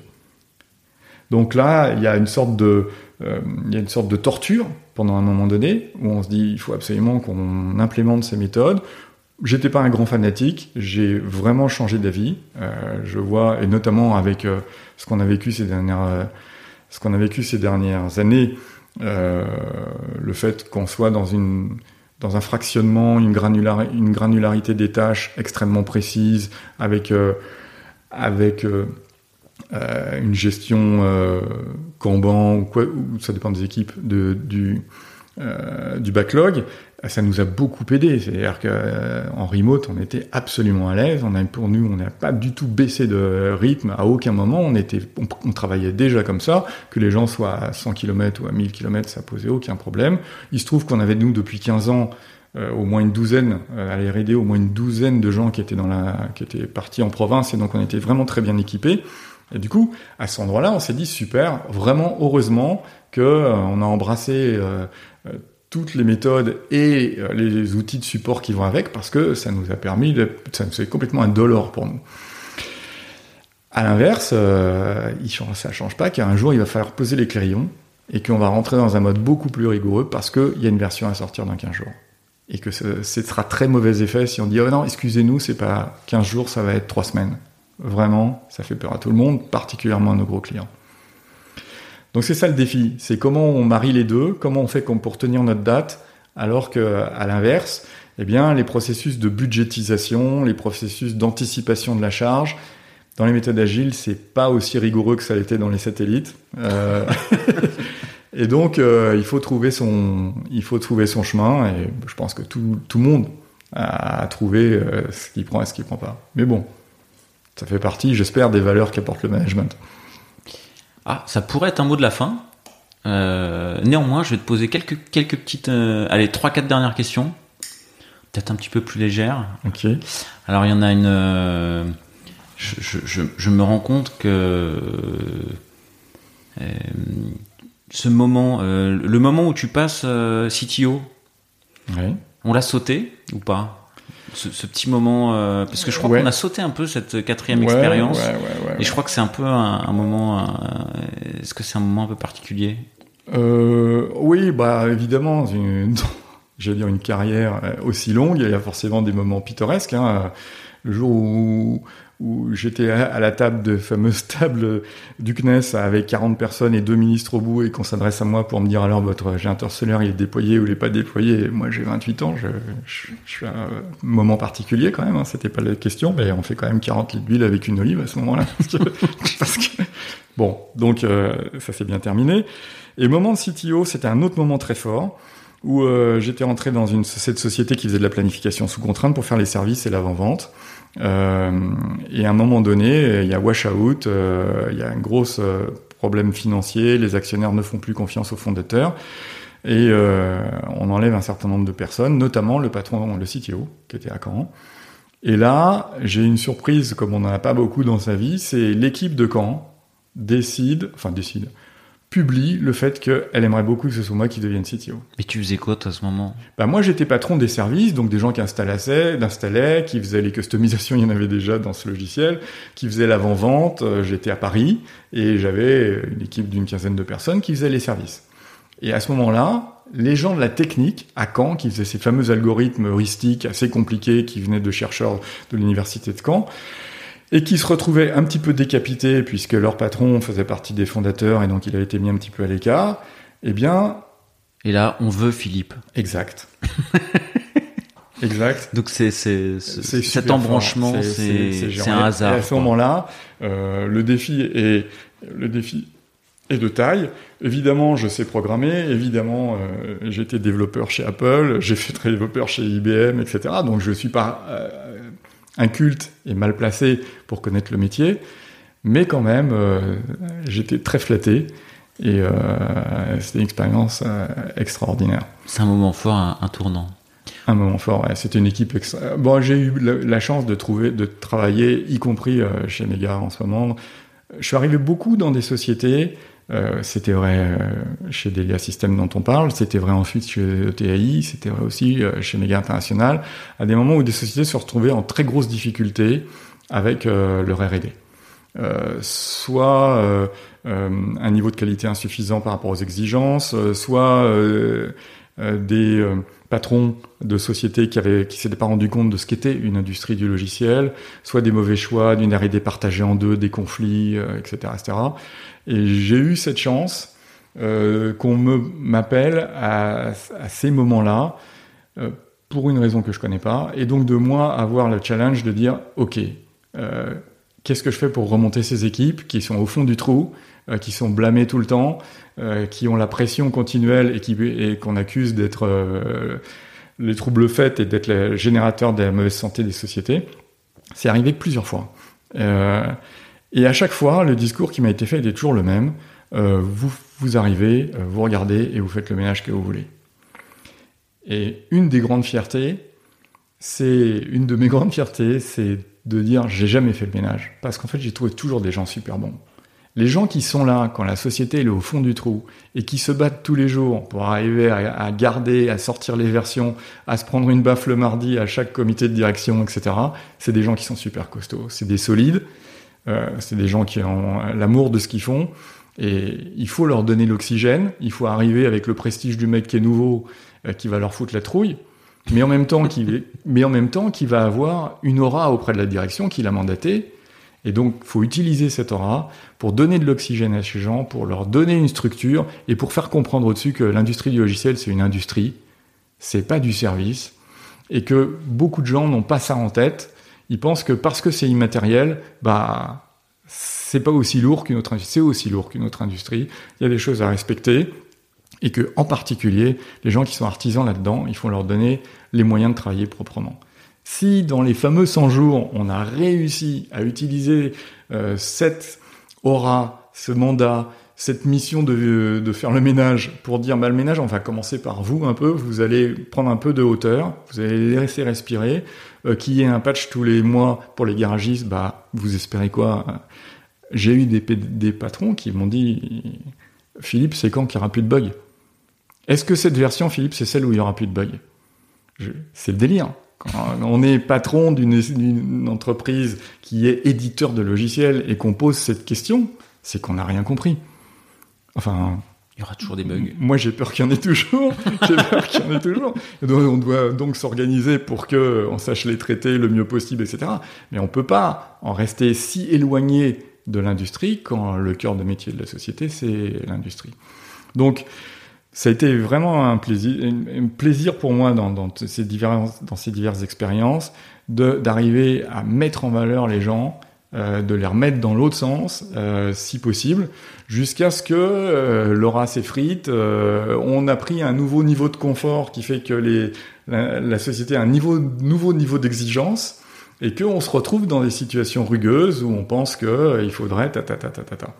Bon, ça m'est donc arrivé de, sort, de sortir de moi aussi, sortir. de moi-même sortir, pour que quelqu'un d'autre Et son jour. ait son jour. voilà. Ok.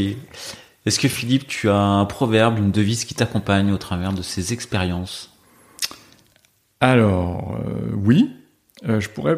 Il y a quelque chose que j'adore et qui devrait euh, te plaire aussi, et qui dit que la, haute, la grandeur d'un homme se mesure pas Sa taille, des oui, pieds ça me jusqu'à plaît. la tête. non, non, non, mais le truc, faut l'écouter parce que en fait, le monsieur qui l'a dit, euh, il savait de quoi il parlait.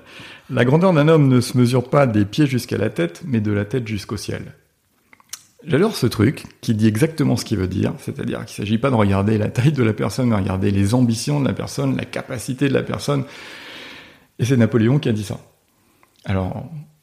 Il se trouve qu'il était petit. Il se trouve qu'il était pas très grand et je, pensais que ça te ferait plaisir, mais ça pas. Peut-être on n'a pas la même perception, moi qui fais 1m93. On n'a pas le même parallaxe. Mais bon, voilà, j'ai choisi ça parce que à la fois je pense que c'est puissant et à la fois, bon, ça fera plaisir à plein de gens. je te confirme, je, je la reprendrai. Je, la reprendrai parce que je, fais moins d'un mètre 93.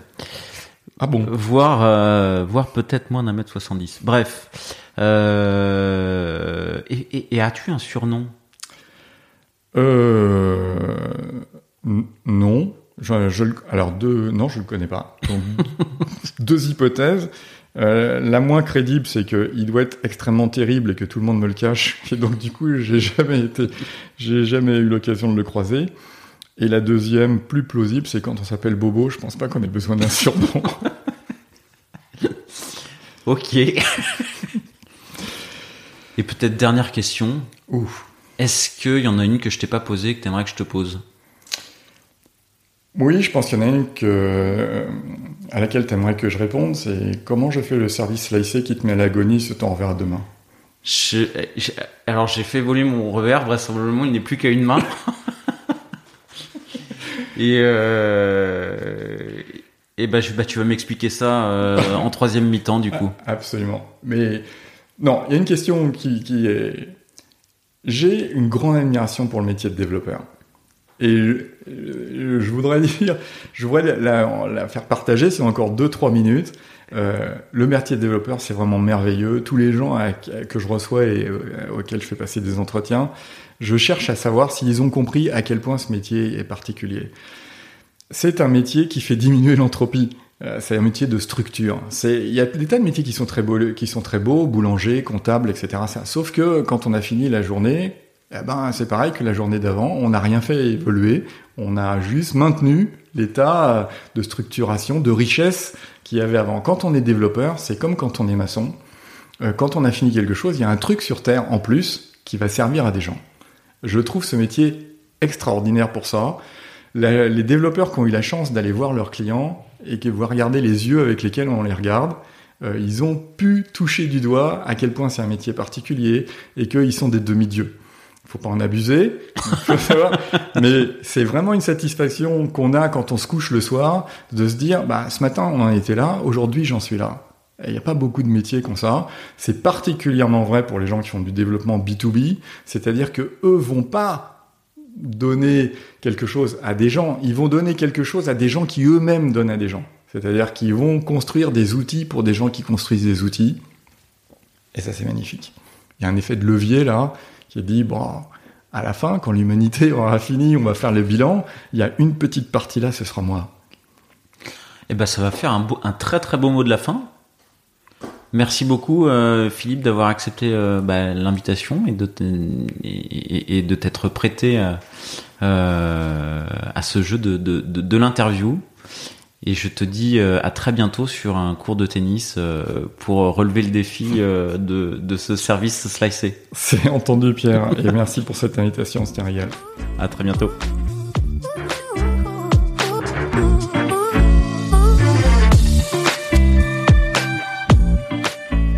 L'épisode est terminé, j'espère qu'il vous a plu et si c'est le cas, c'est le moment de prendre deux ou trois secondes de plus pour euh, deux ou trois clics. Un petit clic pour un pouce bleu euh, ou un petit clic pour un partage aux copains ou un petit clic pour vous abonner euh, et ne pas rater le prochain épisode. À très bientôt.